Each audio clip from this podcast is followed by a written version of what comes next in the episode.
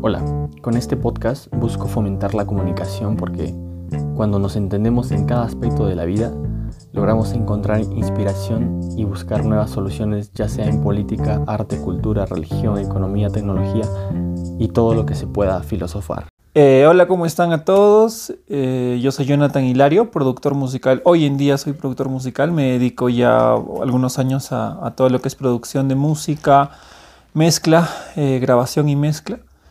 Antes de eso fui bastante tiempo docente, donde conozco a Enrique, enseñando música en colegios. Y antes de eso enseñaba literatura en los colegios.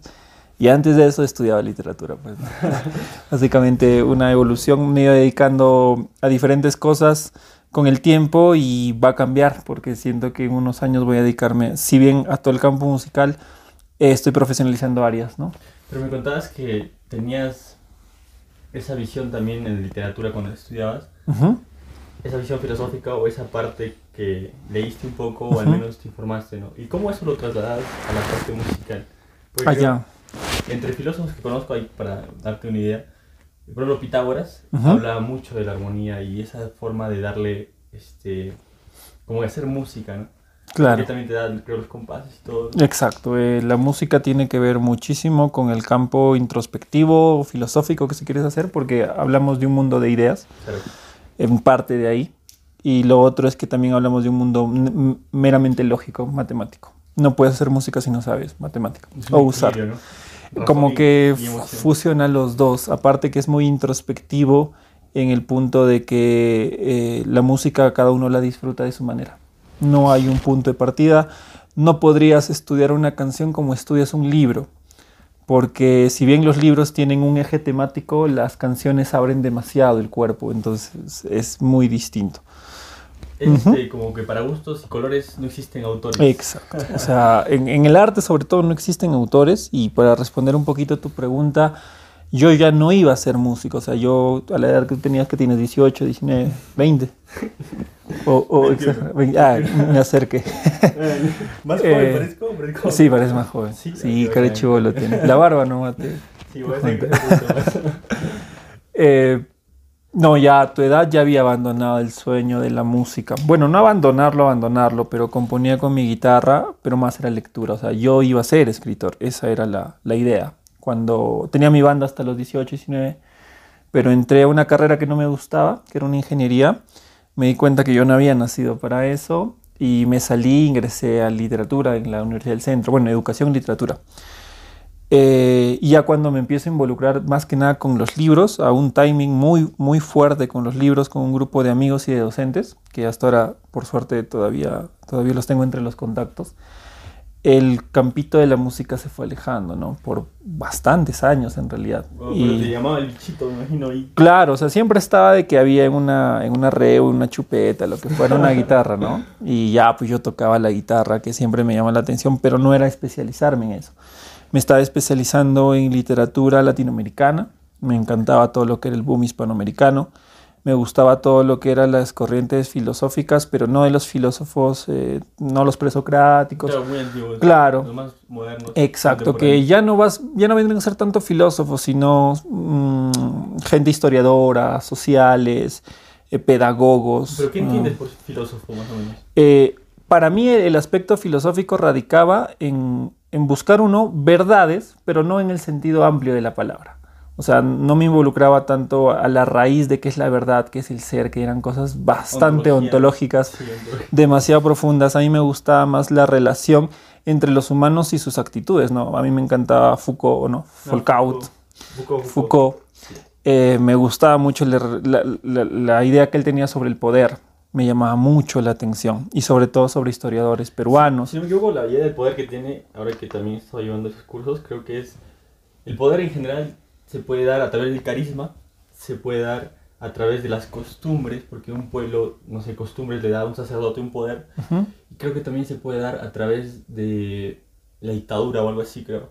¿Eso te llamó la atención o qué te llamó? Me llamó la atención justamente el estudio sobre la, si no es las micros, son las esferas del poder. Lo que él decía que no es que alguien ejerza poder por sobre ti en, en un aspecto, en uno o dos aspectos. Toda la gente ejerce poder sobre toda la gente.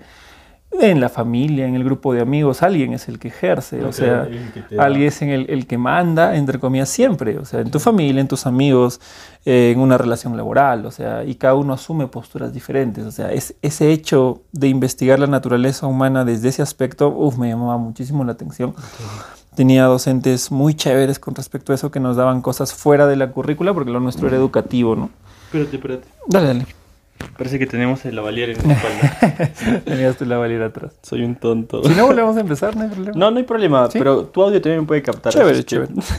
Macanas. No, pero una disculpa. podemos continuar igual, podemos continuar. Sí, normal. Dale. Ah, lo que te decía, pues que, mi carrera lo enfocaba desde el campo educativo. Eh, eso ya era netamente personal, ¿no? Y ahora, libros que sí leía, que era básicamente lo que te digo, a mí me encantaba el boom el boom hispanoamericano, todo lo que era mm, Vargas Llosa, Gabriel García Márquez, ¿no? José Donoso, o sea, toda esa, toda esa mancha que me gustaba mucho por la narrativa, de la manera de contar las historias, nunca se fue.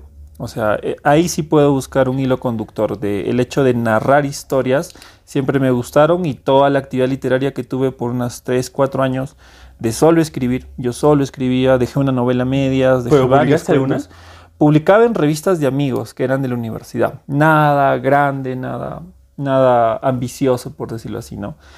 Y cuando empiezo a enseñar, el mismo año que termino, me consigo un trabajo porque yo no iba a ser profesor, o sea, yo no quería enseñar, sino que alguien me consigue un trabajo y bueno, pues la plata llama a cualquiera por primera vez y me quedé ahí varios años enseñando y si bien ahí vuelvo a aplazar las cosas, ¿no? Volví a dejar todo lo que era la escritura. La lectura sí, siempre seguí leyendo. Pero me imagino que también debes tener esos bichitos que te llaman de escribir ahora. Exacto. Eh, sí, lo estamos haciendo. tus diarios, toda la experiencia que tienes hasta ahora. Este proyecto, por ejemplo, de hacer música, de hacer arte. En Huancayo, por ejemplo, ¿cuántas personas más o menos relacionadas a lo que tú haces conoces o te inspira? Hay varios, chameo con muchos, sino que hay un punto, un eje que, que nunca se fue, que era tanto la narración como la música. Si lo juntas, tienes el cuentacuentos.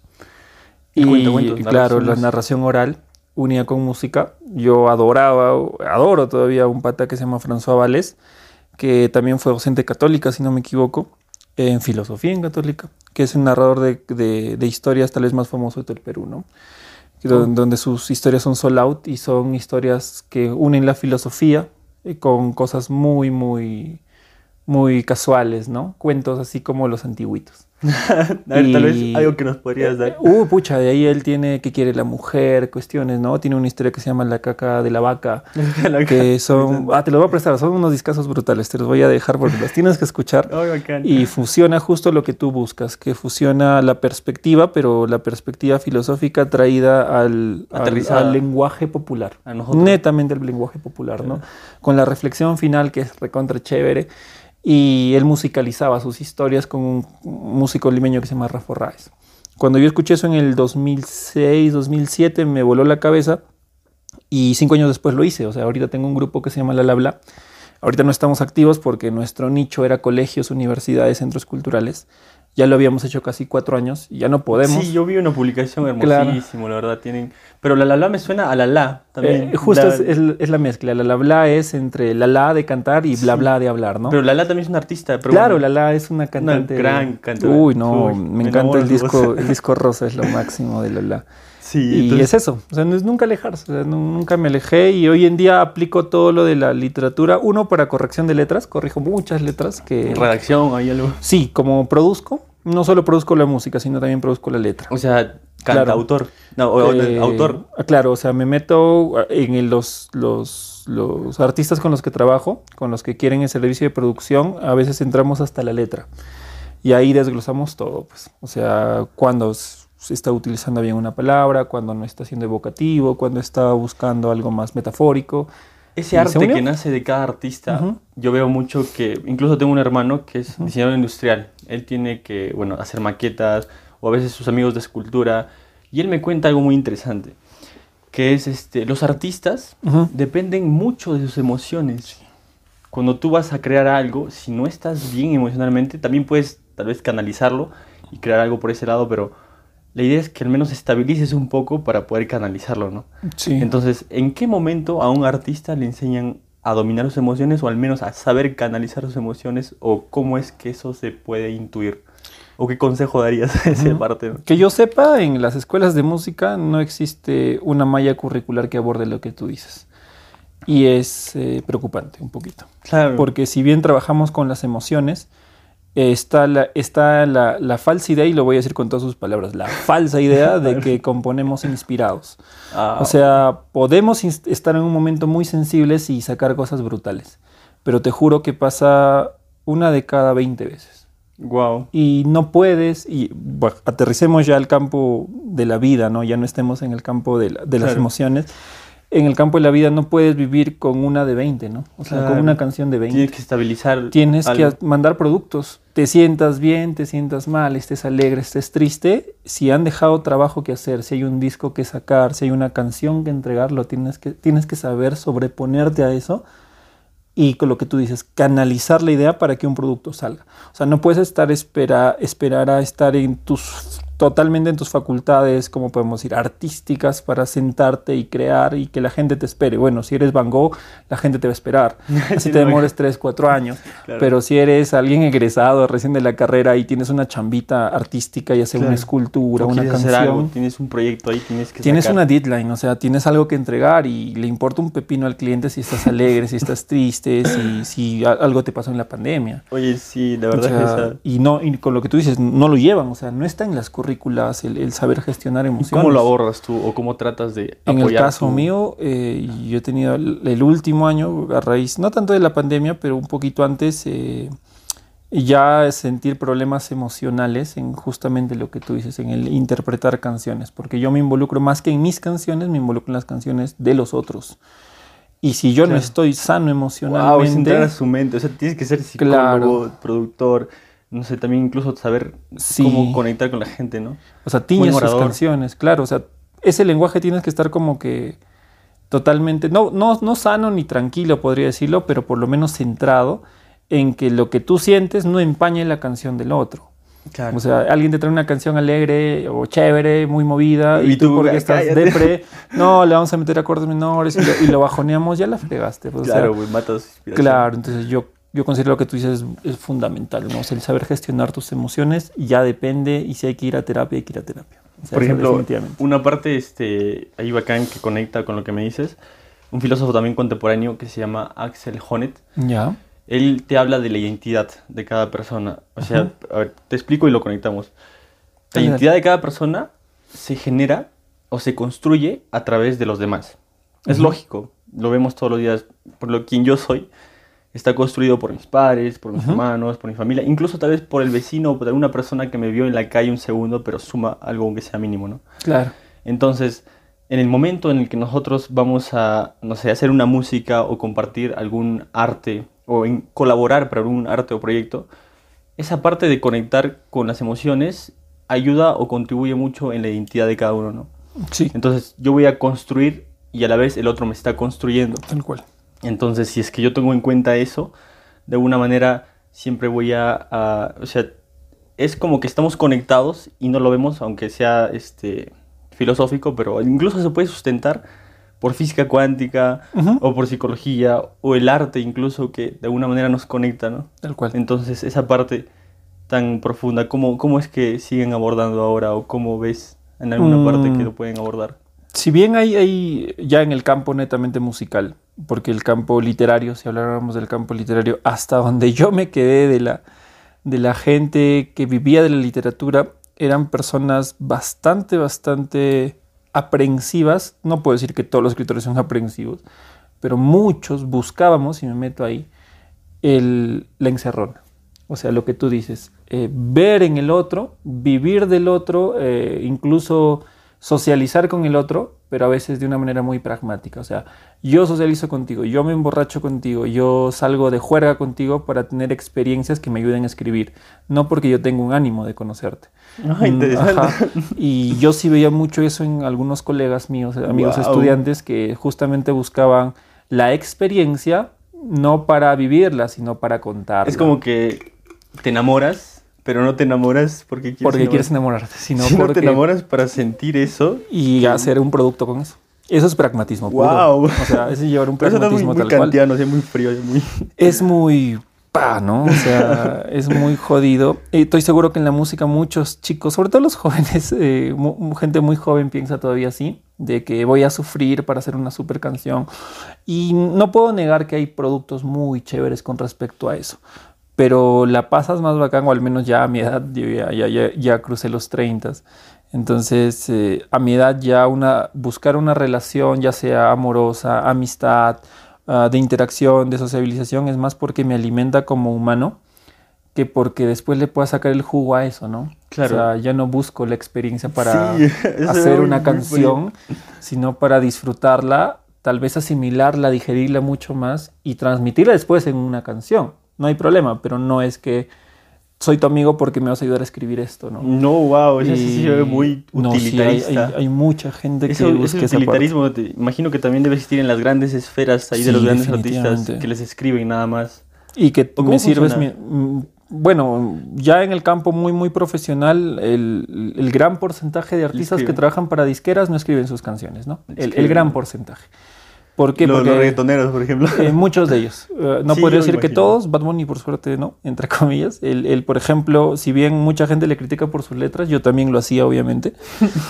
Eh, pero él al final decidió dejar su línea y si no me equivoco, él produce sus discos. O sea, si bien todas las disqueras están detrás de él, él tiene su propia marca que saca sus discos y no le tiene que rendir cuentas a nadie. Esa originalidad que tiene la gente a veces se entiende como que es lo que más vale muchas veces, ¿no? Eso te hace crecer un montón. O sea, ser original. ¿O qué es ser original? Uy, pucha, ¿Cómo te, puedo te metes a una nota muy original? fuerte. Justo el otro día discutía con, con, mi flaca eso, ¿no? ¿Qué es ser original? ¿Cómo puedo ser eh, original? Y tenemos ideas muy distintas. Yo, yo considero que la originalidad para mí no existe, ¿no? O sea, eh, somos un conjunto de experiencias, de emociones, de interacciones. Como te decía. Tal cual. Y si bien creas algo, pongamos una pintura o una canción, y tú crees que lo estás haciendo original, es solamente que no eres consciente que estás copiando algo que te ha gustado antes. Solo podemos reproducir las cosas y las circunstancias que hemos sentido. ¿no? En el campo de la música tenemos un número limitado de notas, tenemos 12 notas en la música occidental, de un do a otro do nada más. y, por permutación, ¿cuántas músicas podría salir? O sea, por permutar podría, es infinito el campo musical de interacción. o sea, todos los días salen a, streaming alrededor de 2.000 canciones, solo en Latinoamérica, y ninguna es repetida como la otra, ¿no? O sea, pueden sonar similar, parecidas, pero siempre tienen un cambio que ya las hace diferentes. Si no me equivoco, la música maneja ritmo, tono, melodía, armonía. Melodía, armonía. Entonces, eso, eso sí se puede repetir o sí se escucha muchas veces. Por eso hay claro, de artistas. Exacto. O sea, ahí, eh, ahí, pasa el famoso de, oye, su música me suena a. Ajá. Entonces, eh, yo creo que la búsqueda de originalidad es una batalla perdida. O sea, en principio filosófico considero que sí. Y, el principio filosófico, si entendemos, es una verdad que, como te decía, si estamos construidos a través de los demás jamás vas a hacer algo que no esté en los demás o, no, no, hayas creado. Es como crear un color, ¿no? es, como, crear un nuevo color. es como que le digas, créate un nuevo color. O sea, no, no creo que se pueda. Eh, en lo particular ya no me torturo. O sea, antes me torturaba cuando escribía algo y decía, esto suena tal, no, mm, borremos y cambiemos. Eso me recuerda, hay, hay, un escritor, bueno, recuerdo el libro nada más por la portada, la verdad es que no lo he leído. Creo que vi una, una publicación que es este no recuerdo muy bien el nombre, pero de lo que te habla el libro es que hay que ser un buen, un buen robador, algo así. O sea, hay que saber para inspirarse o crear algo, no es copiarte de uno, sino sacar de varios, porque va a ser inevitable que copies de alguien, al menos un poco, pero la idea es que saques de la mayor cantidad de, fuentes posibles para que tú armes un monstruito así diferente. Entonces, esa técnica de robar aplica en todos los aspectos artísticos, o no sé, emocionales, o físicos, incluso, ejercicio, o mentales, tal vez de racionalizar, o incluso me imagino tal vez espirituales, ¿no? Cuando vas a investigar, no sé, religiones o un montón. Claro, o sea, yo considero lo que tú dices, somos un cachito de cada persona, ¿no? Empezando por la familia, y cuando ya tienes la edad, eres, yo sigo creyendo eso totalmente, eres lo que lees. O eres, en este campo ya de, del streaming, también en el campo del streaming, o sea, en estas épocas ya no eres lo que lees, sino eres lo que consumes, ¿no? Lo que consumes. O sea, desde la comida hasta los libros, hasta la música, hasta lo que oyes, eres eso, o sea, eres un conjunto. Y puede que ahí radique el gran problema de lo que casi todos los peruanos se quejan de que hay gente demasiado primaria, ¿no? De que hay gente demasiado obvia o de que hay gente demasiado rencorosa o inútil es justamente porque no hay acceso a eso o no hay un acceso adecuado o si tienes el acceso no consumes lo que realmente... ¿A qué, te refieres con, con, rencor o, o, que no tiene acceso? Por ejemplo, ¿no? ahorita que estamos en este clima electoral, si tú solamente entras a cualquier página política y lees los comentarios, hay una cantidad de odio infinita, bueno, gigantesca, no puedo decir infinita, eh, de A o B, de B contra C, de A contra B, de A contra A, o sea, uno, uno mismo contra otros que son iguales que él. Por ejemplo, eso me hace recordar a las épocas del rock antiguas, de los 80, en que visibilizaban la política. Se me cayó un sol, pero no importa. las maneras. pero te contaba que, por ejemplo, los prisioneros que visibilizaban su parte política. Por supuesto. O en México también creo, en los 80 como el terremoto. Y creo, eso me hace recordar también a Café Tacuba, que ellos también filosofaban cómo debería ser el rock. O sea, cada, cada nación de alguna manera tiene su propio rock, ¿no? Por supuesto. Entonces, ellos filosofaban cómo sería un rock mexicano, ¿no? Ellos en base a eso también sacaron sus melodías. Sus posturas. ¿Y cómo es el rock peruano? Yo te preguntaría tal vez. O cómo es esa forma de un rock peruano o un rock, no sé, qué es lo que busca o, o qué está expresando o exponiendo, ¿no? Mm, a ver, va a ser esto tiene un montón de perspectivas y vuelvo al campo de la interacción en comentarios de redes sociales, ¿no? Cuando tú pones una banda nueva en Perú, y eso lo vivo todos los días, o sea, sigo muchas páginas de música, no solo de rock, sino de música en general del Perú, incluyendo tropical, cumbia, incluso reggaetón urbano. Claro. Y si bien hay un apoyo muy grande a cosas muy nuestras, ¿no? Cuando alguien saca, por ejemplo, una canción de Contigo Perú, una canción por, por la selección y todo. muy nacionalistas somos. Hay mucha, hay, mucha, hay mucha emoción, podemos decir que, que, el peruano es orgulloso de ese tipo de cosas, pero cuando alguien arriesga, ponte y hace un trap eh, nuevo o quiere hacer música, no sé, un rock a su estilo y todo lo demás, hay un hate pero gigantesco, ¿no? Eso no es, tiene que ver mucho también con la literatura este que revaloraba a los indígenas, si no me equivoco. Mm, ya el indigenismo. Y, ellos que si sacaban una obra por otro lado, ellos lo, criticaban, creo claro, Tal cual, o sea, era el meterte el cabe porque tú estás saliendo, ok, te meto el cabe. Eso es muy de los 90 y de los 2000 que las propias bandas se ponían el cabe en el Perú, ¿no? O sea, cuando alguien estaba saliendo, lo, lo, lo, bajaban. Y no solo lo bajaba el otro artista, lo bajaba el público, porque hasta antes del streaming todavía consumíamos los discos, ¿no? Y la industria del Perú, si no me equivoco, fue la que más pirateaba a sus propios artistas de toda Latinoamérica. O sea, era con que salió hoy día, mañana ya está en todas las tiendas el CD o el cassette a tres soles, a cuatro soles, fotocopiado y todo lo demás, ¿no? Entonces la industria solita se puso un cabe gigantesco, el consumidor se puso un cabe y ahorita nos quejamos, ¿no? No hay industria, los que trabajamos en esto, no hay industria en el Perú y bla, bla, bla pero bajábamos piratería, o sea, yo bajaba piratería, yo, yo, descargaba eh, discos completos y si bien los disfrutaba y los adoraba, eh, terminamos sepultando eso, ¿no? Te das cuenta que matas un arte, o sea, es como que satisfago mi necesidad superficial o primaria, pero no veo lo profundo. Exacto, no, no, no vi a largo plazo, nunca lo considero como una inversión. Wow. Y hoy en día pasa, ya no pasa porque, bueno, entre comillas, ya toda la música es pirateada, pirateable. O sea, si tienes YouTube, ya tienes toda la música. Pero eso es inconsciente muchas veces. O sea, no es que la gente dice, ya, yo lo voy a hacer vacío, claro. lo voy a matar porque quiero, ¿no? Es como que del cangrejo que decía, quiere salir un cangrejo de de una... Los cangrejos chinos los cangrejos, te hablan ese cuento que te jala, los peruanos o los latinos son así. Que se jalan, que se Yo creo que eso, de una manera, el mismo hecho de contar eso ya nos, nos, nos predispone, como te decía, o sea, si tú le vas a decir a alguien, ¿sabes que tú eres así?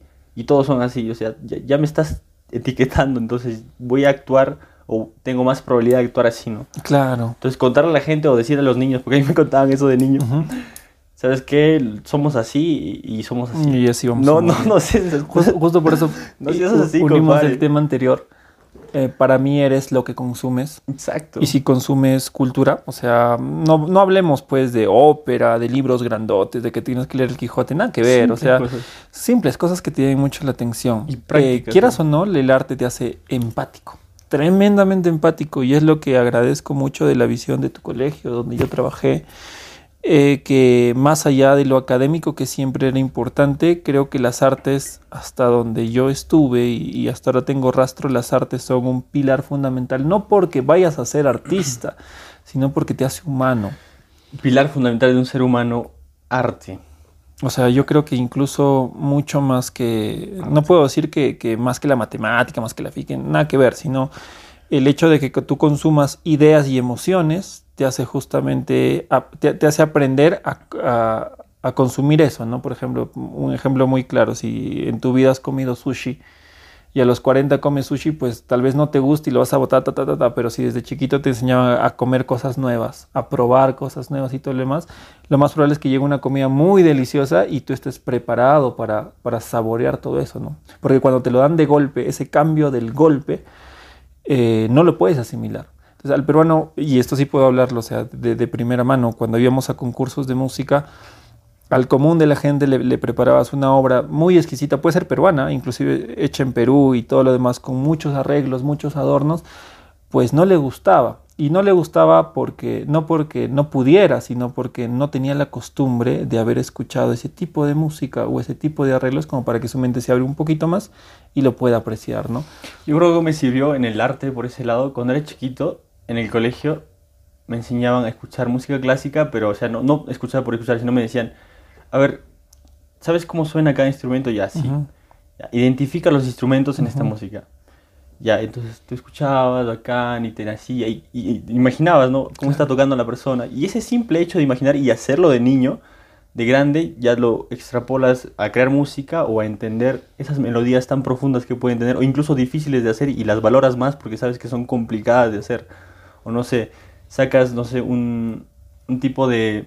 Creo que para tocar guitarra también hay formas o, calibres, por así decirlo, o este, tonos que son complicados de sacar, ¿no? claro. Si tú sabes cómo funciona, valoras mucho más ese, esa armonía, ¿no? Por supuesto. Entonces, si no valoras, lo pirateas, haces lo que quieras y escuchas un rato nomás, ¿no? Y Tal cual. no. Yo siento que el mundo, el, campo musical peruano, ya yendo definitivamente a lo que me dedico hoy en día, salió una encuesta hace dos semanas eh, de los países de Latinoamérica que consumen la música que hacen. Y si no me equivoco, en, en Brasil, más del 89% de la música que ellos hacen es consumida por su propio, por su propio pueblo, ¿no? Por su propia ciudad. Ah, en Brasil. Brasil es como una ciudad, yo hago esto y mi gente escucha esto, ¿no? En Perú estamos en el 4%.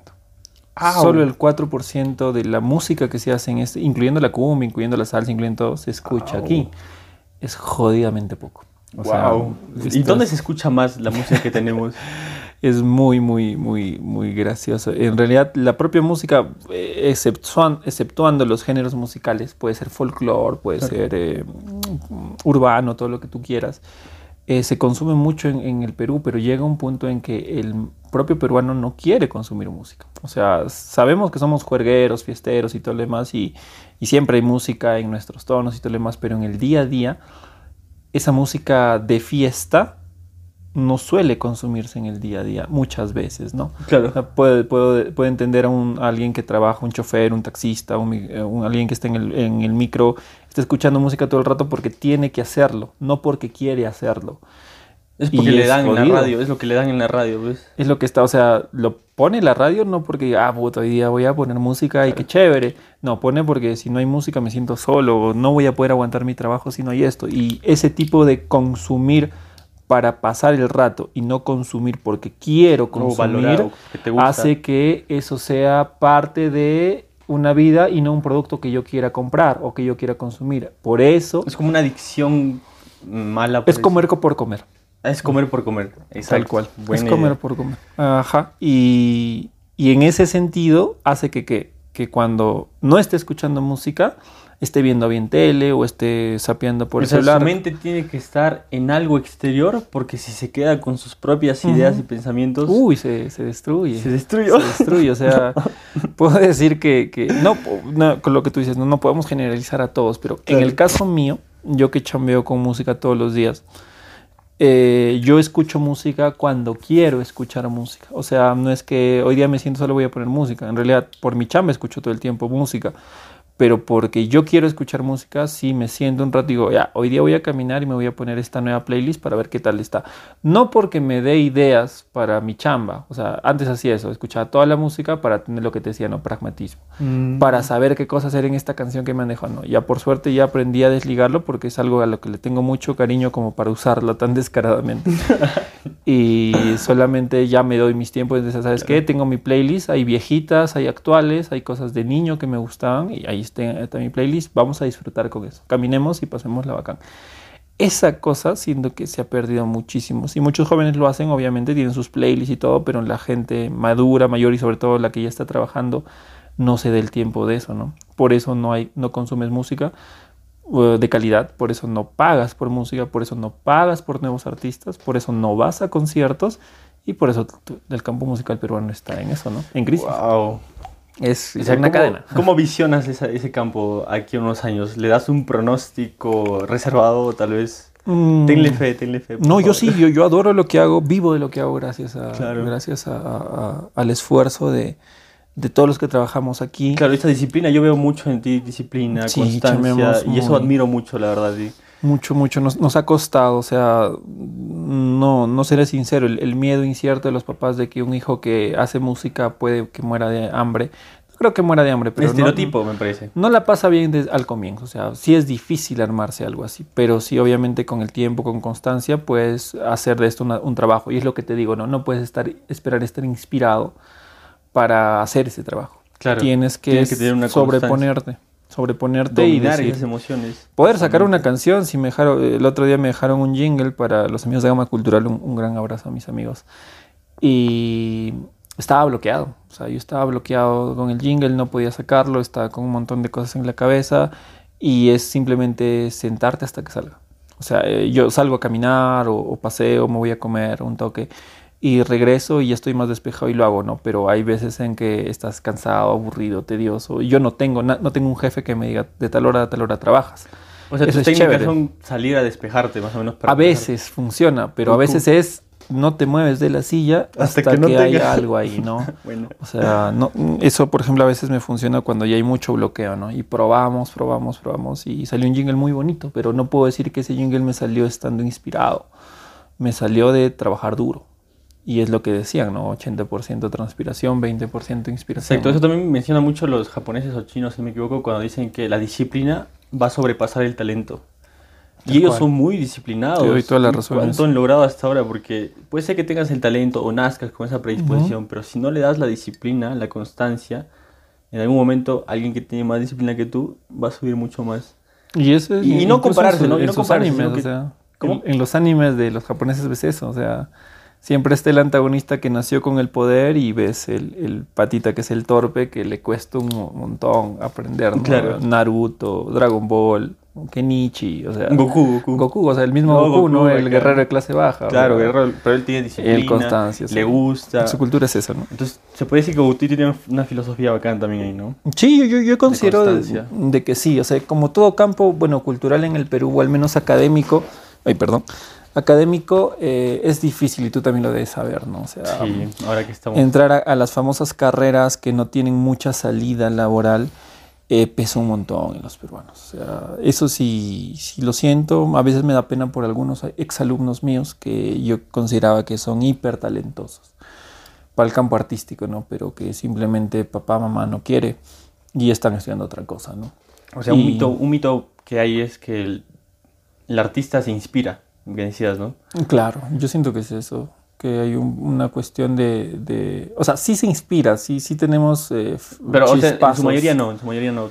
En su mayoría del tiempo no creo, o sea, yo no conozco a alguien que me diga que todo ¿Cómo, el ¿cómo es inspirarse? O sea, inspirarse es como que de la nada te baja la idea. ¿o qué, claro, o sea, creo, que, creo que para cada uno es distinto. O sea, cada uno tiene una manera distinta de, de saber cuándo está siendo muy creativo. Básicamente inspirarse es, ser, estar en tu máxima etapa de creatividad. ¿Te, ha pasado tal vez? Claro, o sea, hay, hay momentos donde es muy chévere. Es muy bacán porque hay una productividad impresionante. O sea, eh, no te da sueño, no te da hambre. En lo que a mí con respecta, cuando estoy empilado, o sea, estoy ya eh, enfocadazo, es de 10 de la mañana que empiezo, almuerzo a las 2 y media más o menos hasta las 4 y de ahí hasta las 10, pero yo siento pues que han pasado dos horas, dos horas y media y al final de la noche ya está el tema, ¿no? O sea, ahí está el, producto que yo tengo que entregar. Y ni siquiera te sientes cansado tú No te sientes cansado. O sea, te sientes incluso emocionado. Inspirado porque quiero que salga. Wow. tal cual. O sea, en el caso mío es que el tiempo no, no pasa, siento que no pasa. Y estás, pa, salió el acorde, salió la canción, mira, esto puede entrar acá. Y funciona, pero como te digo, es, por temporadas tal vez. Por, Eso pasa por temporadas, más o menos. Por temporadas o por estado de ánimo. Pero más o menos, ay, perdón, ¿no, ¿no lo has estudiado? No lo, o sea, pasa esto cuando, no sé, hice esto, aunque es muy complicado, ¿no? Como es un proceso muy intuitivo, no lo puedes esquematizar en una estructura y decir, ¿sabes qué? Siempre que hago esto, voy a hacer esto.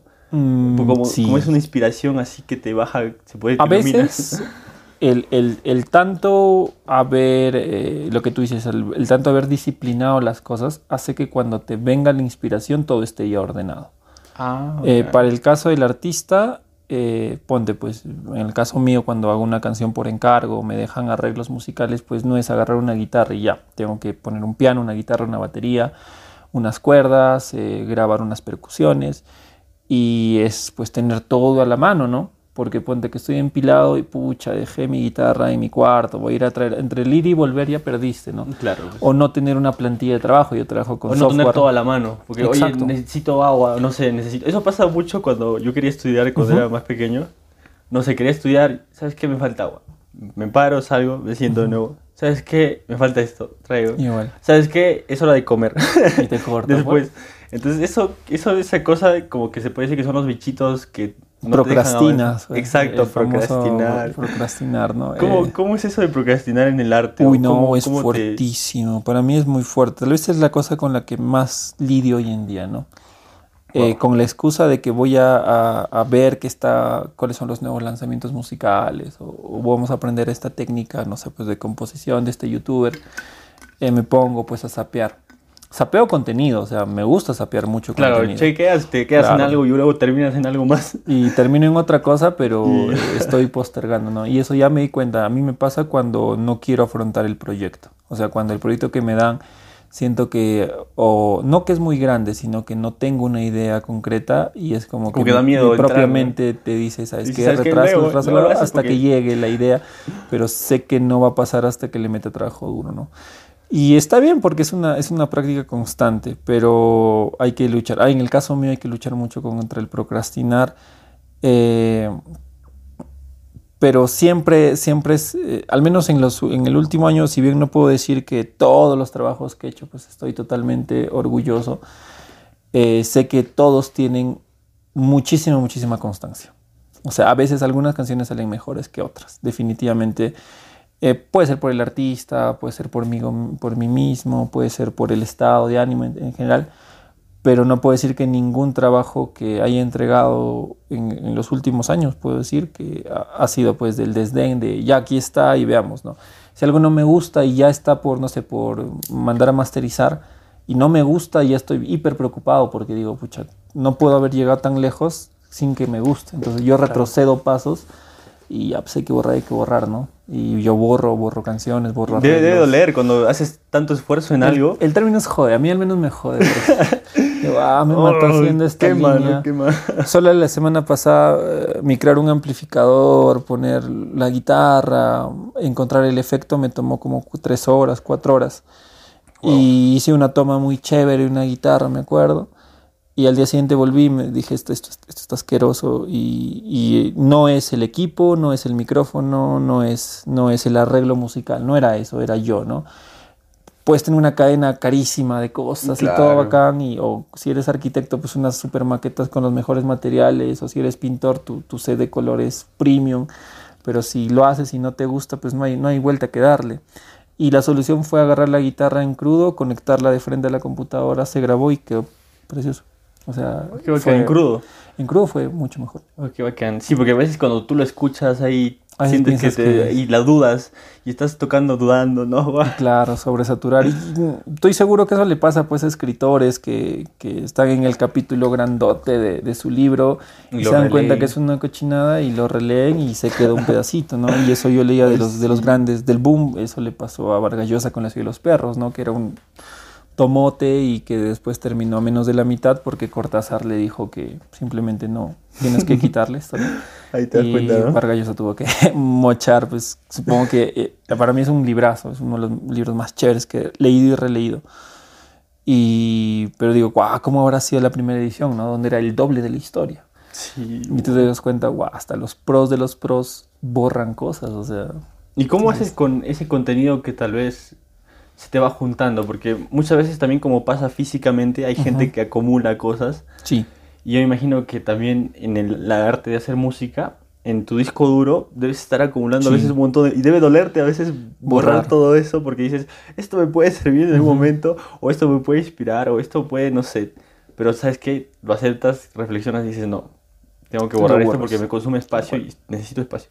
Sí, y en ¿Cómo, la música ¿cómo afrontas eso? Cada proyecto está pesando de 25 gigas a más. O sea, cada canción. Wow, 25 Eso quiere decir que en, que en dos discos ya tienes un tera aproximadamente. Wow. y no puedes tener pues el tera lleno, ¿no? como, como tú lo dices. Así que yo les digo, pues eso fue mi política a partir del 2018, porque pasaba lo que tú decías, se juntaba todo lo tenía desordenado por cada lado, así que no sabía, ah, mira, acá hay una idea, acá hay otra idea, acá hay otra idea. Y les empecé a decir a los chicos con los que trabajaba, tienes seis meses, o sea, te entrego tu canción y tienes seis meses para venir a recoger todo el material que hemos grabado, lo, que no ha quedado, las tomas falsas, tienes. Si no vienes en seis meses, eso se borra. Y Muy poquitos han vuelto a recoger. Sí, porque también duele, me imagino, bueno, los pocos que han venido a recoger, imagino que tienen esa ansia de... Claro, muchos se han llevado y dije, no, Jonah, yo le voy a, quiero hacer una nueva versión, llévatelo bacán. Y se lo llevan y chévere, ¿no? Pero la mayoría no lo deja, lo borro. Y ya prefiero, ¿sabes qué? Esa fue una etapa muy bonita, pero ya no soy yo. Así que en vez de volver a agarrar algo que pensé que estaba chévere, eh, yo prefiero hacer algo nuevo. Para mí las canciones no son como el vino, o sea, son todo lo opuesto al vino. Las canciones, mientras más viejas, no mejoran. Mientras más tiempo las dejas empolvadas, peor se ponen, porque ya no respetan, ya no sirven al, circuito, por decirlo así. O sea, comercialmente son viejas. Eh, personalmente ya no sientes lo que has sentido en esa época, así que es, bien tranca que si era una canción incompleta de hace cinco años, es bien yuca que ahora lo termines, porque ya no sientes eso, ya no eres el mismo, ya no estás ahí, ya no tienes la misma capacidad, puede ser mejor o peor. Eh, en el campo artístico musical ya pasaste de moda, si es que querías vender esa canción. Así que si es que dejas una canción en media y está empolvada, yo te recomiendo déjala ahí o bórrala. La mayoría de tus clientes son rockeros o son este... ¿Por qué género va más o menos? Ah, ya, eh, alternativo diría. Hay entre cuestiones de rock, hay cuestiones... El, indie en Huancayo, al menos yo trabajo con mucha gente de, que hace indie. Eh, está también el pop. Ahorita estoy chambeando con una chica, Maggie, un saludo. También de Zárate. Mayeli. Ah, ok, creo que sí la conocí. Sí, mm, sí, de hecho, de hecho, la de conocer a Mayecita, estrenó videoclip y canción hace ah, ya sí, dos ya, semanas. Sí, lo recordé. Sí, una gran persona. Y tremenda Mayecita. Eh, con Diego Pop, con mi estimado amigo Fabio Lázaro, que es el, uno de los primeros que confió en mí cuando recién empezaba en esto. Eh, estamos haciendo un disco, vamos a lanzar un disco, una canción de trap. es el primer trap que produzco. Eh, que, ayuda, que ayuda a producir, o sea, no lo he hecho yo todo, lo ha hecho Fabio y Kenny. Y yo, bueno, me, dejaron meter mano para acomodar las cosas. Eh, una bonita experiencia, o sea, ahorita ya estoy metiéndome a todo. Antes decía, yo hago cantautor, o sea, guitarra y voz, y hago rock, ¿no? Porque es lo que sé hacer. No, pues, no, o sea, ahorita ya no. Ahorita me, llama mucho la atención hacer pop, hacer funk, hacer discos de concepto. Me gusta mucho, incluso eh, el urbano ya lo veo con otro ojo, ¿no? O sea, o con otro oído en este caso. Y puedo, hace tres años era el peor eh, detractor de Bad Bunny, por ejemplo, ¿no? o, de Ozuna. O, de Maluma. ¿Y por qué cambió tu perspectiva? O sea, ¿qué fue lo que te llamó la atención de ellos? Porque, ¿Qué valoras? Si bien, si bien eh, puedo entender a los artistas eh, que le tienen bronca a ellos porque, bueno, venden mucho, sin, eh, venden casi todo sin hacer mucho, ¿no? esa es la crítica, ¿no? Este pata habla de flacas, habla de, de, tirar, no tiene una buena estructura compositiva, son palabras al aire y todo lo demás. Ok, lo puedo entender desde ese tipo de gusto. también entiendo que la mayoría lo habla por ardido. Y yo era uno de ellos, ¿no? O sea, yo podría hacer 10 reggaetones en un día y sería famoso, pues, hazlo, loco. A ver, hazlo. Porque si bien te quejas de que el reggaetón es bla, bla, bla, bla, bla, el mercado compositivo del reggaetón hoy día es, el, si no me equivoco, el 60%. de todos los géneros musicales, el 60% de lo que sale actualmente en todos los países es dembow. El dembow es el pum, chipun, chipun, chipun, ya. o sea, se ha vuelto una, una tendencia porque es obviamente famoso y es lo que más rinde que sí, me, llama la atención. Claro, te llama y, pega, pues, o sea, pega. Es, más físico, ¿no? Como estamos acostumbrados a algo más físico, claro. eso te, mueve el cuerpo. Y, justamente por eso, o sea, ahí, ahí está la, las armas. Sus armas de batalla no son la lírica, sus armas de batalla no son las ejecuciones, pues, limpias, impecables. Su arma de batalla no, no es la reflexión concienzuda, su arma de batalla es lo natural. Lo corporal. lo, corporal y, lo, y quieras o no, ellos lo han sabido entender muchísimo mejor. Para mí, que los rockeros de los 80, ¿no? Que también hablaban de eso. Los rockeros, si tú traduces las letras de Guns N' Roses, no hay nada profundo, no hay nada metafórico, ¿no? Eh, hablaban de lo mismo, de sexo, de piel y todas las cosas desde, desde otro género, ¿no? Eh, ellos lo están haciendo ahorita porque es lo que funciona. La gente tal vez es mucho más eh, de contacto, ya no es tanto de, dedicar un poema, sino de ir de frente al grano y, buscar lo que de quiere. Grano. Esto, esto estos son los, los tiempos. Y, ¿De qué? Quiero sexo. Claro, y, si la otra persona dice, claro, yo también, pues brutal, ¿no? O sea, llegó, llegó a la meta, ponte que era la meta, eh, tener un, ligue, algo casual, más directo. Y tú le diste pues una revoltija mismo Sabina, mismo Drexler, que yo adoro a ellos, son mis ídolos musicales, pero llegan al mismo punto. Y ahora tú te pones a pensar, al menos en el caso mío, ¿no? Eh, por el lado de, del mensaje, su mensaje es mucho más directo, más concreto y, llega. Eh, venden mucho mejor. Y el equipo que está detrás es hiper profesional. Y refleja mucho mejor lo que en realidad la sociedad en general, no todos, bueno, la mayoría, para no generalizar, quiere, ¿no? Claro, o sea, quiere, pero no lo quiere decir. Quiere, no lo quiere decir. Eso es en la música, mucho, o el arte, en pintura, en todo, refleja lo que muchas veces no se puede decir, o no se puede decir en palabras a veces, porque puedes decirlo hablando, ¿no? Pero, o sea, expresar algo tan bello, o expresar algo tan profundo, no sé, de una manera, o superficial incluso, como tal vez podría ser de reggaetón, ¿no? Expresar eso de forma literal no es posible. Expresar de forma artística sí es posible. Entonces, eso también se valora un montón. Claro. Y por otro lado, también quería preguntarte, justo me estás hablando de esa composición. Eh, escuché que hacer rock es mucho más caro que hacer, no sé, cualquier otro tipo, de música como, como reggaetón. Entonces, ¿qué, ¿qué, tan caro? Yo veo también, me imagino que al principio conseguir todos los equipos es también un mineral, ¿no? sí.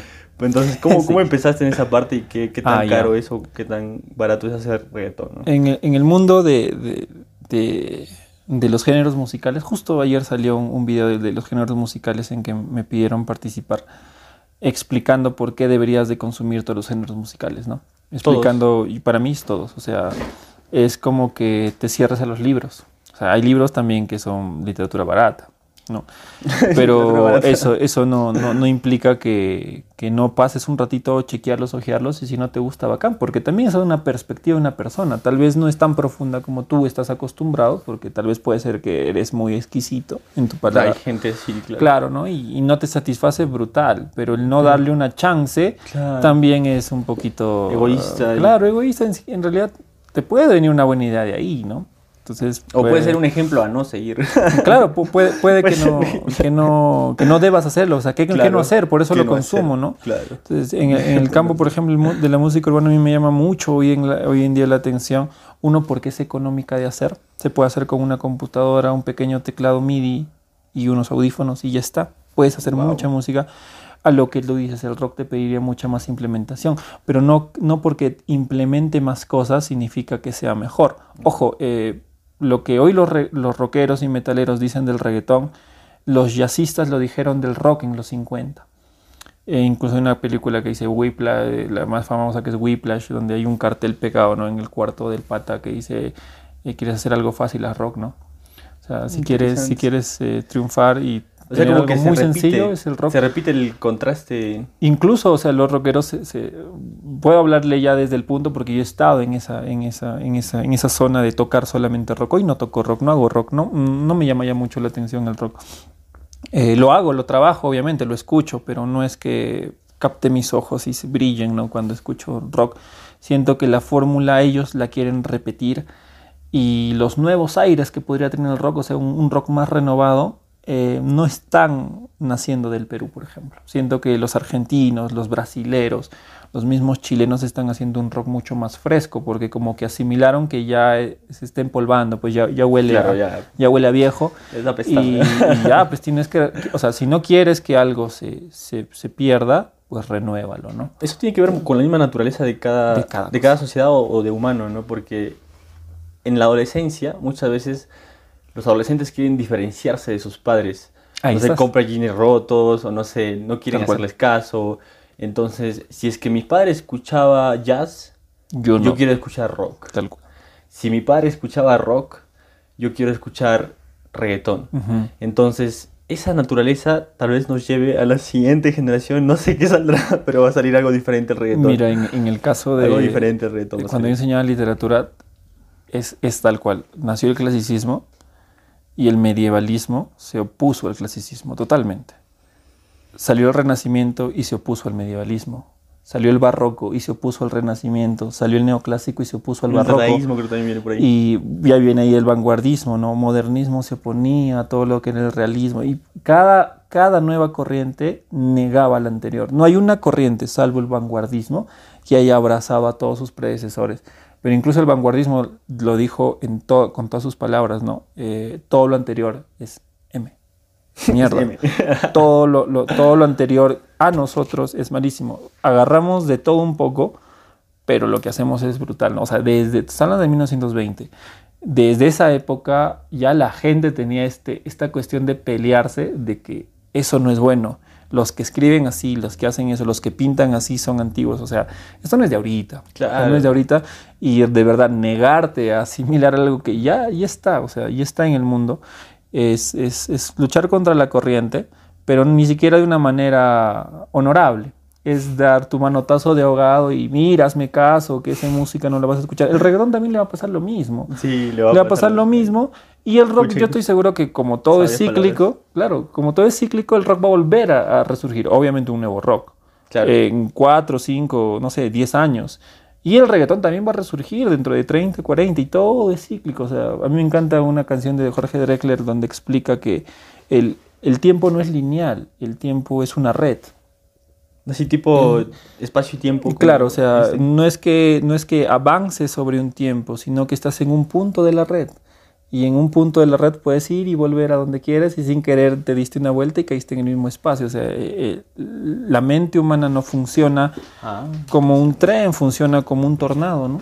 Que siempre regresa solamente que más viejo, ¿no? Regresas al mismo punto, solo que más viejo y más viejo y más viejo. Pero la idea es que el tornado se eleve. Claro, la, idea es que haya nuevas cosas. Y ahora en cuestión de, volviendo a la anterior pregunta todavía, eh, obviamente hacer música clásica, por clásico voy a hablar de géneros antiguos, rock, eh, eh, blues. De los 50. De los 50, es carísimo. Esto hiper carísimo, solo un amplificador. Y, en el campo de la música es bien raro porque se niega todo lo anterior, tal vez de, las mayores de las artes, porque en música lo más viejo en cuestión de equipo, de, por ejemplo en cámaras, ¿no? si tú pudieras, te pudieras grabar con una cámara de los 90, pues obviamente pataleas, definitivamente tendrías que traer pues una camarota.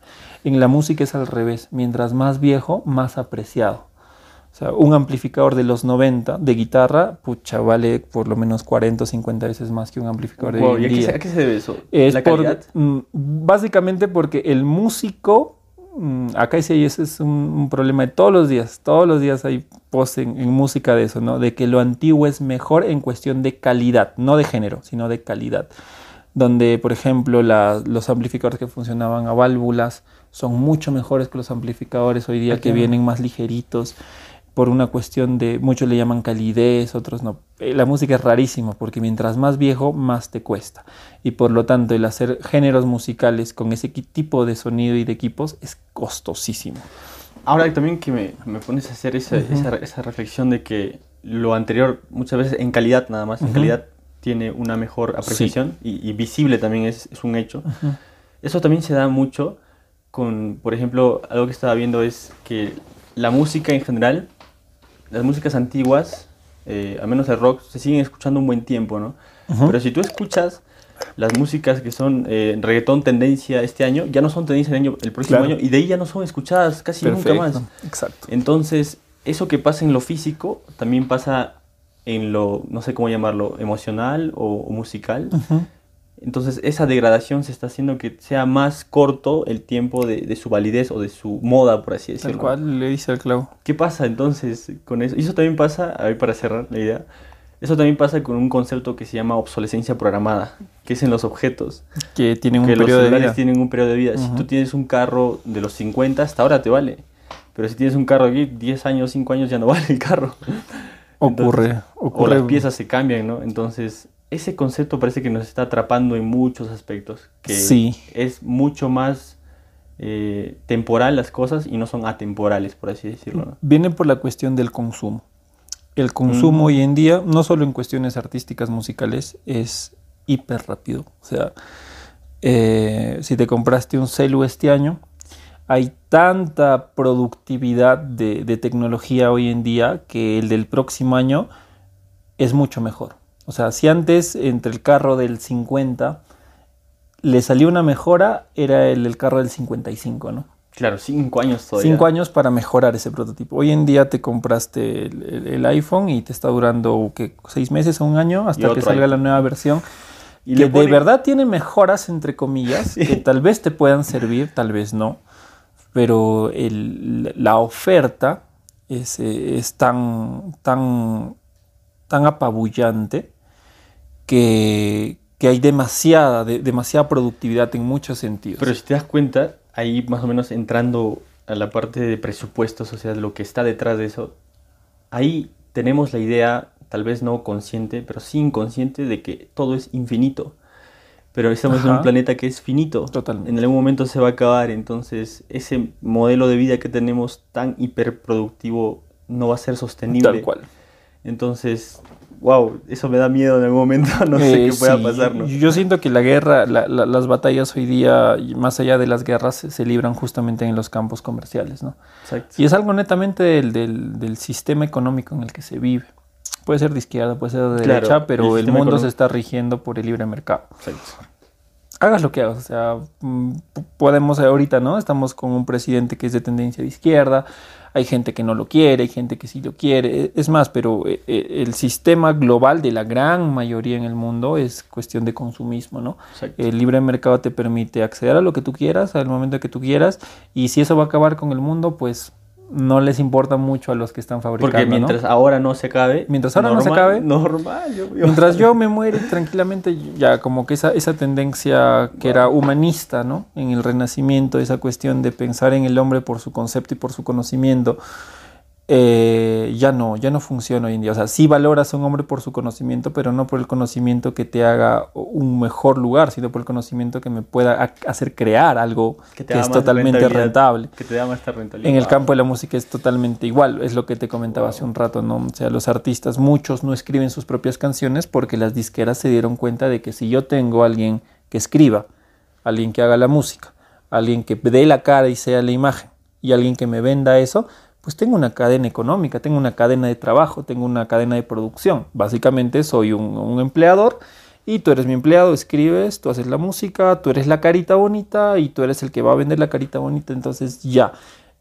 ¿en qué punto se deshumaniza el arte? Wow. O sea, el arte se deshumanizó desde que empieza a ser comercializable, ¿no? O sea, desde que puedes vender obras artísticas. Eh, es más masivo ahora, pero también se vendían conciertos en el Renacimiento, se vendían conciertos en el Barroco. Claro. Y ya, ya eran como que ya se está vendiendo el arte como tal, ¿no? ¿En qué momento le pusiste precio a una pintura y ya comercializas el arte? O sea, no es que sea malo, de, eso vivimos. Claro, no es malo, jamás. De eso que un equilibrio. La idea es que haya un equilibrio. Pero lo, lo, radical sería un equilibrio, ¿no? Pero en realidad no hay equilibrio, hay un súper rentabilidad. y eso te limita. Eso nos está limitando mucho. Porque imagínate si hicieran, no sé, aparatos que duraran mucho más, ya no gastaría tanto, ¿no? Pero yo no gasto, pero el otro no gana. Claro. Entonces, ¿cómo genero? Bajo, es un dilema. Me encantaría que algún día nos podamos a repensar eso. Sí, sí, sí. Pero sería bacán entenderlo. pero sí, es un tema muy, muy profundo repensar toda esa idea. Entonces, wow. Y por el tema del arte, por ejemplo, imagino que el repensar también cómo cambiar toda esa estructura. Pero me imagino que así como ha habido la pandemia, que nos ha golpeado y nos ha dicho, ¿sabes qué? Tienes que repensar tu forma de comunicación y tienes las herramientas, y, pero no lo has hecho. Entonces ya bacán. Yo creo que tenemos las herramientas para repensar tal vez un nuevo modelo económico, no necesariamente viendo ni siquiera a derecha, pero sí una nueva forma que nos permite equilibrarnos mejor, pero no lo hacemos porque nadie nos golpea. Claro. no hay un buen golpe todavía, ¿no? Pero cuando nos, nos golpee, al menos yo espero y tengo la fe de que va a haber tiempo para poder repensarlo, ¿no? Porque puede ser que nos golpee y ya no hay vuelta atrás. Eh, el, el, ideal es eso, o sea, también lo, discutí el otro día y básicamente el, el, hombre es la única, es la única criatura en la tierra eh, que se niega a cumplir lo que la naturaleza dice, ¿no? O sea, si la naturaleza quiere exterminar como ya exterminó a, a, una raza, ponte de los dinosaurios y todo lo demás, y la Tierra dijo ya basta y pa, chao. Entonces, en el momento en que la, la Tierra, ponte, si es que este virus nació fuera de las, de las ideas paranoicas y conspiranoicas, eh, si este virus nació de la propia naturaleza, era como que, una, como que un llamado a la naturaleza, ¿sabes qué? la mitad de los humanos muéranse porque necesitamos equilibrio, y la Tierra lo dijo. Claro, ¿no? Y, solo, y, eso, y solo, solo, afecta a los humanos y el humano se negó. El humano se negó porque la lógica dijo, ¿sabes qué? No, no, no podemos morir, así claro, que creamos algo porque lo podemos hacer, así que toma naturaleza, no, no nos vamos a ir, ¿no? Y para colmo sacó también, así como cosas muy bonitas, sacó también cosas horribles, ¿no? De esa gente que subió el oxígeno, que subió las mascarillas, que subió todo el insumo, las clínicas, que no veo la manera en que puedan ser tan basuras de, sí. de, de, poner precios por gente, por la vida de la gente, ¿no? Claro. Que si bien es un negocio y puedes ir de eso comen y todo lo demás, yo no creo que necesites tanto todo para dinero, comer. Claro, todo pues, eso para comer. Y, ¿no? ni siquiera cuesta tanto, ¿no? Te cuesta. Yo creo que eso funciona mucho por también. Yo, yo no creo que lo hagan a mala gana. O sea, yo quiero pensar que la gente o sea, bueno, tal vez soy muy idealista, ¿no? Pero quiero pensar que la gente lo hace inconscientemente y que no hace el daño diciendo, ¿sabes que Yo te quiero hacer daño, quiero que te mueras. Claro. Porque ese presupuesto de, del, del, mercado, de la oferta y la demanda, uh -huh. es el que maneja los precios. O sea, ni siquiera esas personas mismas que dicen, ¿sabes qué? Yo subo el precio porque quiero. Uh -huh. Muchas veces lo hacen porque en general el mercado lo hace. Uh -huh. Y eso tiene que ver mucho con lo que es la mano invisible y todo eso, pero ¿sabes qué? Yo de la mano invisible yo considero que si es que hay comunicación y si es que de verdad hay predisposición, me pongo de acuerdo con todos y no subimos el precio. Claro, son Pero como hay un también supuesto mercado que no, no hay que meter la mano, no hay que planificarlo, eh, de alguna manera afecta, ¿no? Pero creo que también, o sea, un equilibrio, ¿no? O sea, también hay que dejarlo fluir muchas veces, pero también hay que darle por un lado, ¿no? A darle un, un equilibrio. Sí, la verdad, o sea, el, el, lo que ahorita se puede hacer si no eres pues un capitalista, no eres dueño de plantas de oxígeno, no eres dueño de, de medios de comunicación y como tal, o sea, no eres parte del capital como tal. Yo siento que todavía lo que nadie nos puede quitar uno es el campo educativo, la educación que tú puedas tener y también tu capacidad como ser humano, el, el hacer, ¿no? El hacer ya cosas eh, físicas ponte que si tú tienes un trabajo, si tú tienes este tipo de iniciativas y todo lo demás, es tu manera de, claro, de ¿sabes qué decir? Hagamos esto de otra manera. No te escucharán 10, 20, 30 millones porque los medios de comunicación básicamente se especializan en eso, ¿no? En, en captar más atención. Pero desde que captes un grupo, claro. un, una conciencia, alguien que se sume a ti, pues eh, ya estás haciendo algo, ¿no? Al Por hecho supuesto. de quedarte sentado y decir, putz, el mundo se va a ir el diablo sí, y todos nos debemos de fregar. Los conspirativos hacen mucho eso, o sea, nada Tal más cual. teorizan y teorizan y nunca hacen nada. Y ya está, o sea, vivir es así, para mí es un nihilismo que estaba de moda en los 90, pero que hoy se ve ridículo, ¿no? Ese, eso de ah, ya, pues así está, así, todo se va a caer. Y, te, okay, no, no, no, En los 90 era paja, eras grunge, pero ahorita eres un ridículo. Para mí eres un ridículo si sí, solamente te sientas a quejarte. Poner acción en las cosas es mucho más importante, incluso en este mundo globalizado. Tal vez antes era más fácil, no sé, estabas en tu cultura inga. Uh -huh. Y había un orden y todo, pero si querías derrocar, no sé, al rey ya te ponías de acuerdo, o conspirabas al menos que podían, y era más fácil, ¿no? Claro. Pero en esta era globalizada, ni siquiera tenemos alguien que domina todo el mundo, o sea, como para decir, está tan implícito o tan escondido esa forma de sistema que tenemos que es muy difícil, eh, incluso está interiorizado en todos nosotros. Claro. Entonces es tan complicado como Matrix, no sé si viste la película. Sí, me encanta, las tres. Entonces, Viene la cuarta. Yeah, la cuarta. la cuarta. bueno, pero ese está interiorizado en cada claro. uno de nosotros, ¿no? O sea, a veces ni nos damos cuenta, o sea, tal vez ahorita yo estoy siendo no sé, por mis prejuicios o presuposiciones estoy estoy haciendo mal ahorita, por ejemplo. Y no lo sé y no me doy cuenta. Pero, o sea, eso, eso es un miedo que hay, ¿no?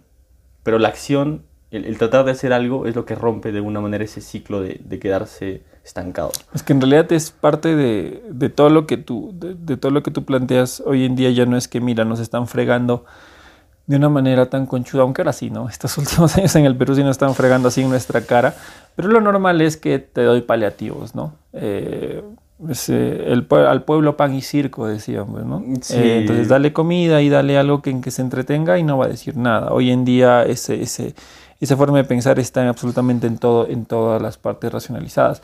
Y no hay que negar, o sea, no hay que cerrar los ojos y decir que la música es parte de eso. O sea, tanto la música, los medios, la pintura, bueno, lo, poco que hay ahorita de, mm, de arte hace más que sea distractivo que de reflexión. O sea, le pongo una canción pero brutal a esa, esa gente eh, y van a estar tranquilos, ¿no? Les pongo ah, chela, bajo la chela y les doy una fiesta y le pongo los tonazos y no van a fregar, ¿no? y, ya está. O sea, las artes también han servido para eso, ¿no? No sé qué tanto de arte todavía podría tener eso, pero de que las industrias sirven muchas veces para apalear o solamente para adormecer, estoy totalmente de acuerdo. Wow. Y lo hacen, yo creo, no sé si sea idealista, no creo que tengan la predisposición, ¿sabes qué? Voy a adormecer a la sociedad porque, no sé, quiero lucrar hasta que no exista más que lucrar. Yo creo que lo hacen inconscientemente, o sea, ¿sabes qué? El sistema está así, yo soy el gerente, debo hacer que haya rentabilidad, reduzco costos. O sea, es inconsciente, ¿no? Me, han, enseñado que reduzca costos, o sea, ¿qué quieres que haga si es lo que me han enseñado? Claro. Entonces ya, pues es inconsciente. Una Ahí va lo que le llamamos la conciencia social y con lo que empezamos la conversa, ¿no? Eh, ¿Qué tan importante es que tengas educación artística en tu colegio? Empatía. Te genera humanidad. Claro. O sea, alguien humano no subiría un balón de oxígeno a tanto precio, ¿no? Alguien humano, por más de que el mercado, como tú dices, la mano invisible que lo regula todo, eh, puso que las clínicas cobraran tanto, un humano hubiese dicho, ¿sabes qué? No, no, yo no quiero y vamos a cobrar exactamente lo mismo, ni siquiera menos, lo mismo te voy a cobrar por una cama UCI no 50 mil, no 100 mil, ¿no? Wow. Entonces, eh, yo creo que justamente esas personas, esas, esa, gente, no creo que le falte educación, sí les falta humanidad, les falta... Eh, empatía, como empatía, el arte, ¿no? esas cuestiones de, ¿sabes qué? Ponerte en lugar del otro. El arte tan simple, imagino, es, escribir un poema, o cómo se le puede dar arte, o cómo empieza el arte, o cómo es que puedo llamar algo arte y algo no lo puedo llamar arte. Porque incluso arte ah, también... A Uy, parte mucho desde los tratados de estética y ahora sí volvemos a, la raíz de todos los pensadores, ¿no? Cada filósofo, cada etapa filosófica, artística, de pensadores, llamémosle, ha sabido definir qué es el arte, ¿no? O sea, qué es artístico, qué, es, no, es, qué no es artístico.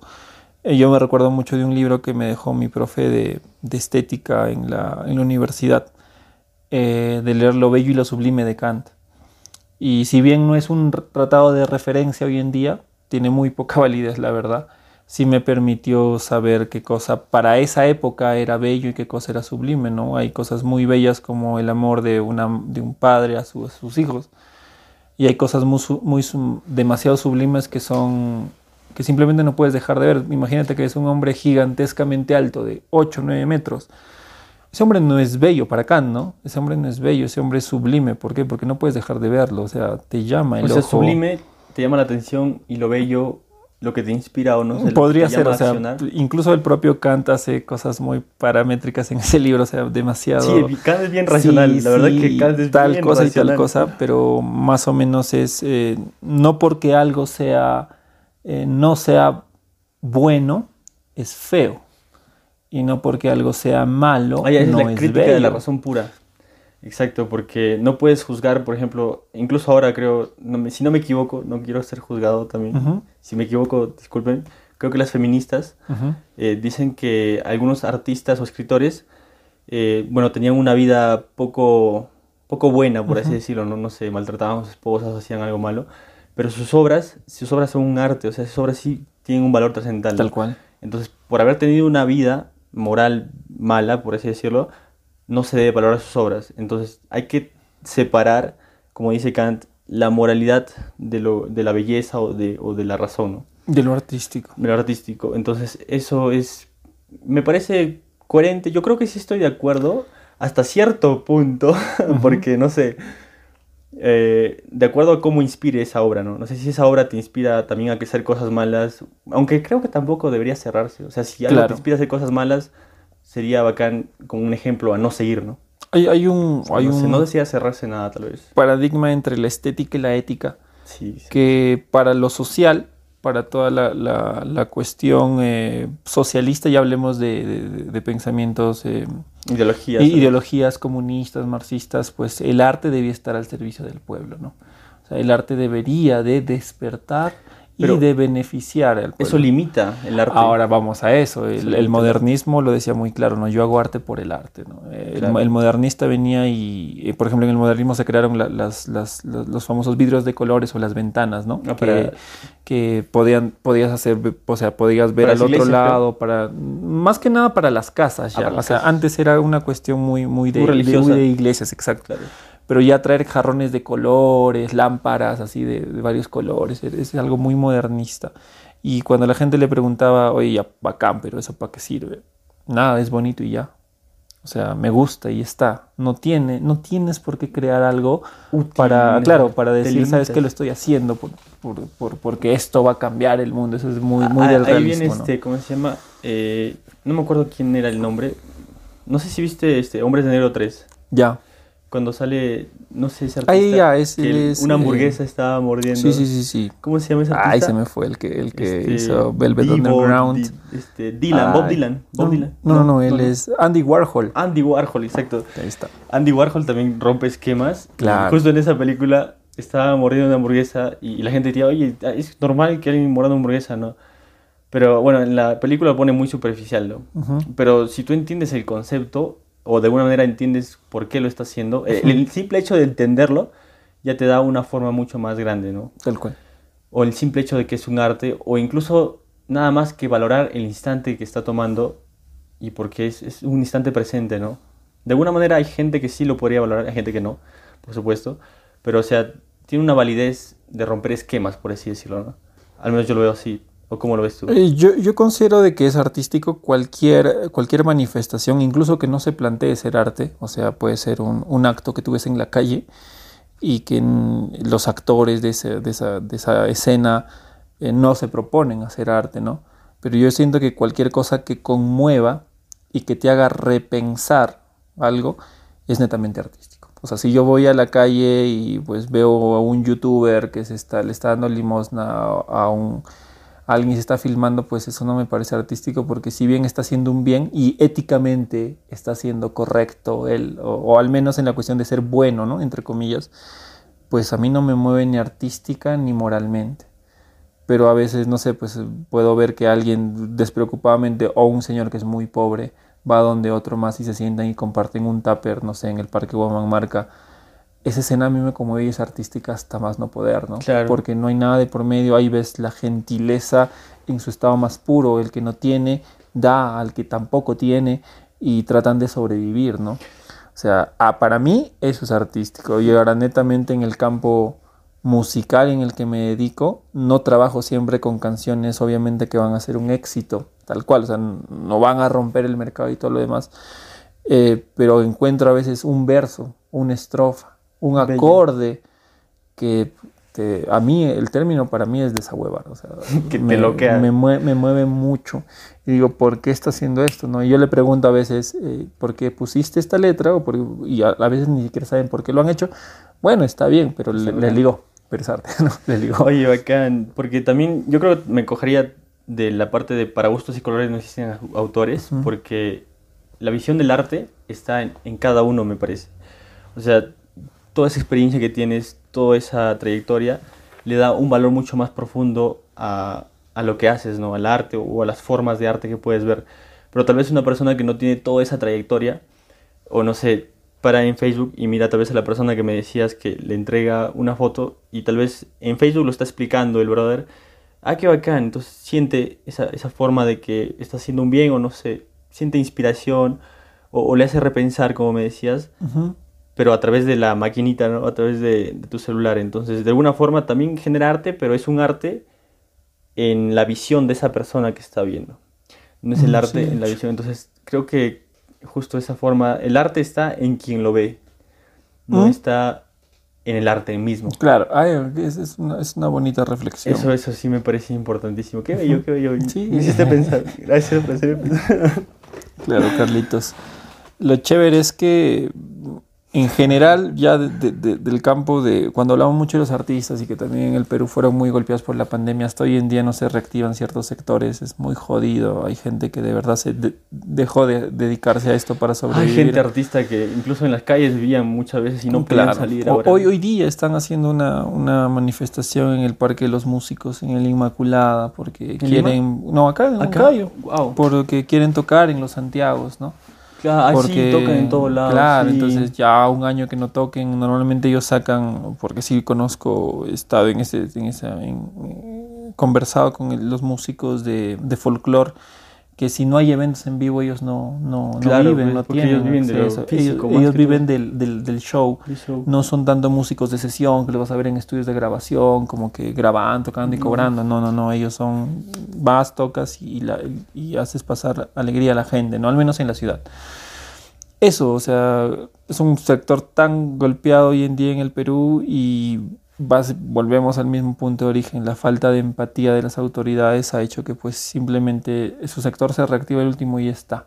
Y si les vamos a dar ayudas, tienes que postular a todo esto y el que no, pues eh, los mismos músicos no, pues no van a entrar a internet a postular a todo lo que tú le pides porque simplemente no, no hay una manera en que, pues, puedan acceder. Yo creo que falta de empatía y también sumado con mucha, mucha ignorancia. Porque, O sea, muchas veces tal vez puedo sentir alguien un gran, este, una gran necesidad de poder apoyarlo, pero a veces el apoyarlo lo daña. Sí. Por ejemplo, hay gente que está en las calles, que es joven, que puede trabajar y muchas personas le dan dinero. Uno satisface su ego muchas veces claro, ayudándole. Bien. Pero en realidad no lo ayudas. Estás siendo una persona ignorante porque estás ayudando a su propia miseria. Entonces, eh, creo que también se cruza o sea, el, poder ayudar bacán se cruza entre empatía y, no ser tan ignorante o tener la suficiente capacidad. En el caso de la música, exclusivamente en la música, porque había otros sectores artísticos que sí están muy organizados en el campo de la música, no estamos organizados ni el 3% de los músicos en el Perú. O sea, no estamos afiliados a, un, ¿cómo se llama? Y de baile, como o no sé, claro. otros sectores. O sea, por ejemplo, el sector de los artesanos ah, está totalmente consolidado, tienen sus propios eh, voceros y tienen gente que saca cara por ellos. Aquí nada más en cochas eh, los que trabajan están pues empadronados, o sea, sabes quién lo hace, quién no lo hace, a dónde exportan esos mates burilados y todo ese tipo de cositas. en el campo musical, acá no, no hay una lista de cuántos músicos hay en Huancayo, no hay ninguna asociación en Huancayo que se dedique a, buscar los actores musicales, ¿no? Les hacen reportajes, les hacen documentales, todo lo que quieras, pero no hay una iniciativa de los propios músicos, y me incluyo ahí, que, que busque empadronar a los, a los actores musicales. O sea, no sabes ni cuántos estudios hay en Huancayo, no sabes cuántos productores, no sabes cuántos músicos de, de, fiesta hay, no sabes cuántas bandas, no sabes, o sea, en el caso que llegue una, una, una catástrofe, pues simplemente no estamos organizados. Y pasó, pues. La pandemia hizo ver que estábamos, nadie sabe cuánta gente en el Perú se dedica a hacer música, eh, cuánta gente hay damnificada. Y se entiende que el gobierno, ¿cómo te va a ayudar si ni siquiera tiene un padrón? ya que te dedicas. y, lo otro es que el, mismo músico pues muchas veces es doble o triple chamba, ¿no? Taxea, hace música y tiene, no sé, pues su puesto de comida y, y hace que, pucha, decirte músico es raro, ¿no? Y me imagino que tal vez de alguna manera es un grupo, por así decirlo, este, minoritario, que está excluido tal vez como otros grupos, no sé, por la parte racial o por la parte que hacen este, discriminación, no sé, por todo lo que pueda haber. Entonces yo, y si te pones a pensar mucho más profundamente, también hay discriminación en la parte, o, exclusión en la parte de la música, como me cuentas. Sí. Y si nos ponemos a pensar, imagino que debe haber otros grupos, muchos más, que de alguna manera no se organizan o, no les ayudamos o no se pueden organizar por X motivos, ¿no? Es muy, es muy complejo, es bastante complejo. Acá hay asociaciones, de, hay asociaciones peruanas que buscan justamente el empadronamiento de los músicos, que es parte del ministerio a partir de la pandemia había fichas para rellenar, decir a qué sector te dedicas y todo eso, lo habremos rellenado pues que, medio millón de personas, pero no hay medio millón de músicos en el Perú. Y exagero, exagero diciendo medio millón, serán pues 20 mil o 30 mil que tengan acceso a internet y que puedan empadronarse estas iniciativas, ¿no? La gran mayoría no tiene la menor idea a dónde acudir si es que hay un problema, como sí lo tienen otros sectores, o sea, quieras o no, en, el sector educativo los profesores tienen pues una, claro, pues. una, una asamblea, una organización. Que no es la mejor, pero al menos sí Exacto, tienen algo. por lo menos están organizados o buscan organizarse. Los artesanos, como te digo.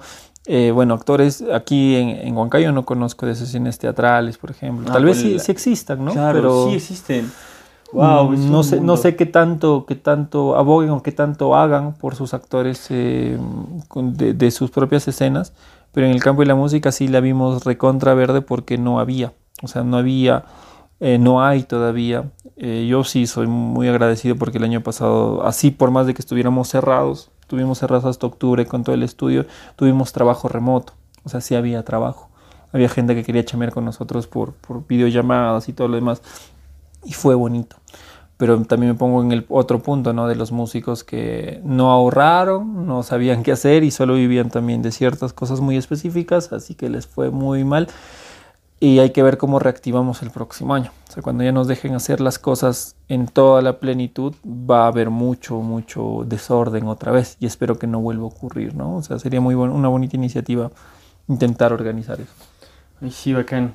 El comunicar. Comunicar es, bueno, desde así como lo estamos haciendo ahora, pero, o sea, invitarte a que trates de comunicarte con los demás, ¿no? Tal vez sé que tus tiempos están limitados y todo, pero sí, yo sé que lo podrías hacer. No, sí, en realidad, iniciativa, me imagino. en la parte ya de netamente el estudio, acá el estudio lo llevamos mi hermano y yo, y la mitad del tiempo, y este es tal cual, la mitad de nuestro tiempo es eh, trabajar como un estudio de grabación, ¿no? Grabar, que ensayen, que, que produzcan música y el otro 50% son proyectos netamente culturales sin finalidades de lucro.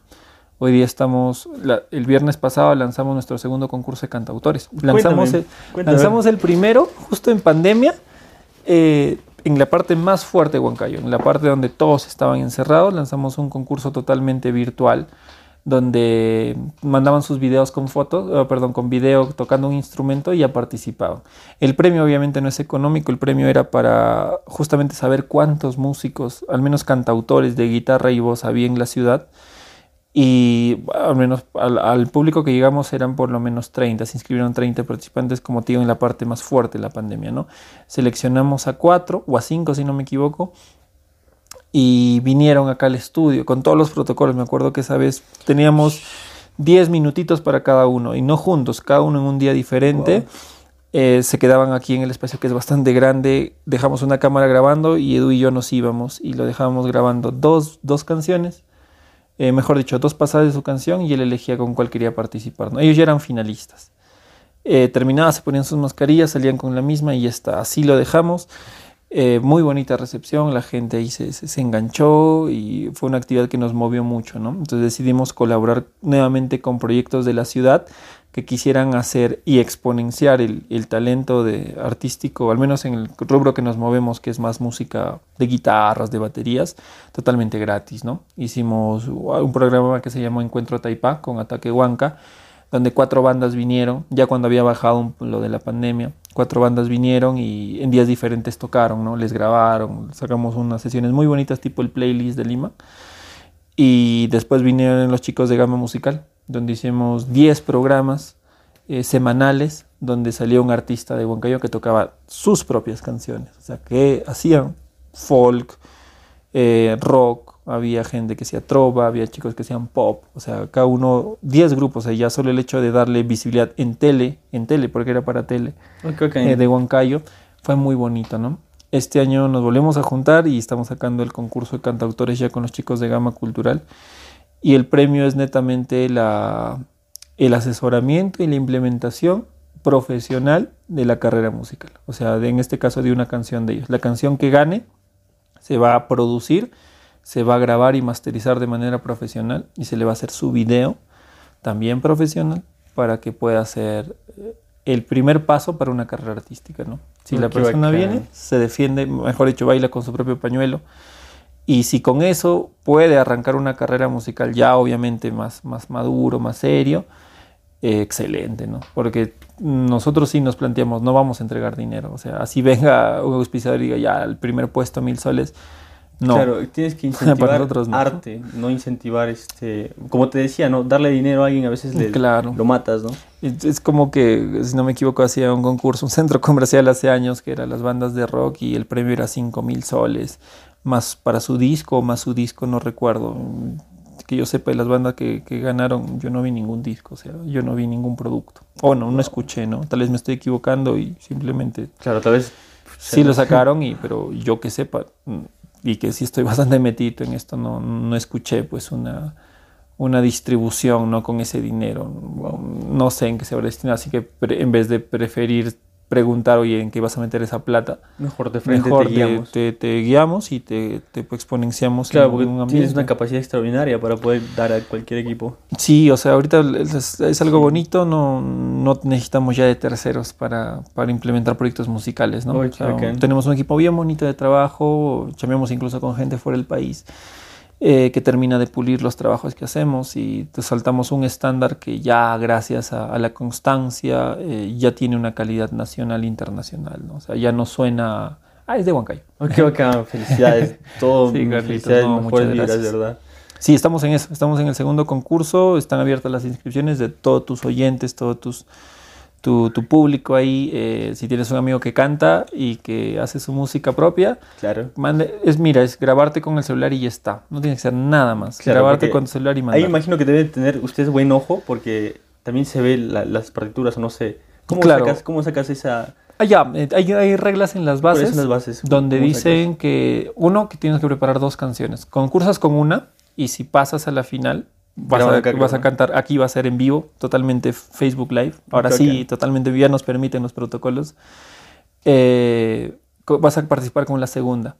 Y bueno, hay sí ciertas cositas que son requerimientos, ¿no? Primero que tú seas el que toca y canta al mismo tiempo. No puedes traer otro músico que te ayude, canta autor, tú defiendes tu canción. Y lo otro es que en, en este caso tanto la, calificación nos llamó mucho la atención el año pasado, porque siempre está la gente malintencionada que ya habla, este tipo de concursos solo quieren publicidad y bla, bla, bla, y pucha, no cobramos nada, o sea, es totalmente gratuito. Y aún así, ¿no? Como habíamos puesto que uh, tenía un pequeño puntaje la interacción con el público, era 50 puntos y lo que el público te ayudaba era en 5. O sea, con cinco puntitos, no era, no era un ítem tipo la voz. Claro, no era un ítem que llamas y al más votado le haces, no, era algo más corto. Y aún así la gente, no, pero eso solo lo buscan para hacer publicidad. No ha ganado el mejor, ha ganado el que más votos les ha dado a la página y ya, cosas ridiculeces. Preferimos evitar eso y la interacción para los ganadores este año no entra. O sea, es así tenga cero likes. Si el jurado dice que es el mejor, que tampoco estamos en el jurado, llegan y, ganan. Y le estamos dando un premio extra al que más, más likes tiene, pero no es el premio principal, ¿no? No, es, no son los premios principales. Eso, en eso estamos. No editen sus, sus videos, nos vamos a dar cuenta, es facilito. Cuando ya afinan, se afinan la voz, se afinan mm, cosas virtuales. Te das cuenta, por eso pues decimos de celular. Manda con tu celular. Si vemos una cámara, una interfaz, así como tu equipo, ya fue, ya. Tu celular paradito y ya está. No, sino tipo selfie, ¿no? Te, te colocas, lo pones ahí. Claro, y, tal cual, y tocas y hay mucha gente pro, así que los invitamos. ¿Pero es a nivel de Huancayo o...? Solo Huancayo. Ah, o bueno, todo Junín, toda la gente de Junín. ¿Y así referentes de concursos a nivel nacional parecidos a los que haces? Sí, ¿En Lima o dónde hay? En Lima fue hace dos meses el concurso acústica de Yamaha Music Market, eh, que es una tienda de instrumentos, que es lo mismo totalmente virtual, un concurso a nivel nacional donde sacaron a los participantes, se grabaron, mandaron su video y ganaron. Eh, un chico de acá que justo fue el ganador de una categoría el año pasado, también concursó en ese, en ese, en ese concurso de, de, Music Market y quedó clasificado. No ganó, pero quedó entre los finalistas y nos pareció muy chévere, ¿no? Él ya había ganado un concurso justo el, del año pasado y ahora estaba ahí y Arturo a lo máximo es un capo. Bacán, bacán. Y Carlitos. Bacán, así quedamos entonces ya haciendo hora. Sí, de hecho, nos hemos tenido una conversa largota. Más bien agradecerte por el tiempo. Eh, qué bacán la iniciativa. Sí, sí, la cuestión es seguir conversando y seguir con la iniciativa está muy bravo. Un placer, hermano. Un saludo, Carlitos. Este proyecto es un aporte para dejar un mundo mejor del que encontré ¿Y cuál es el tuyo? Házmelo saber.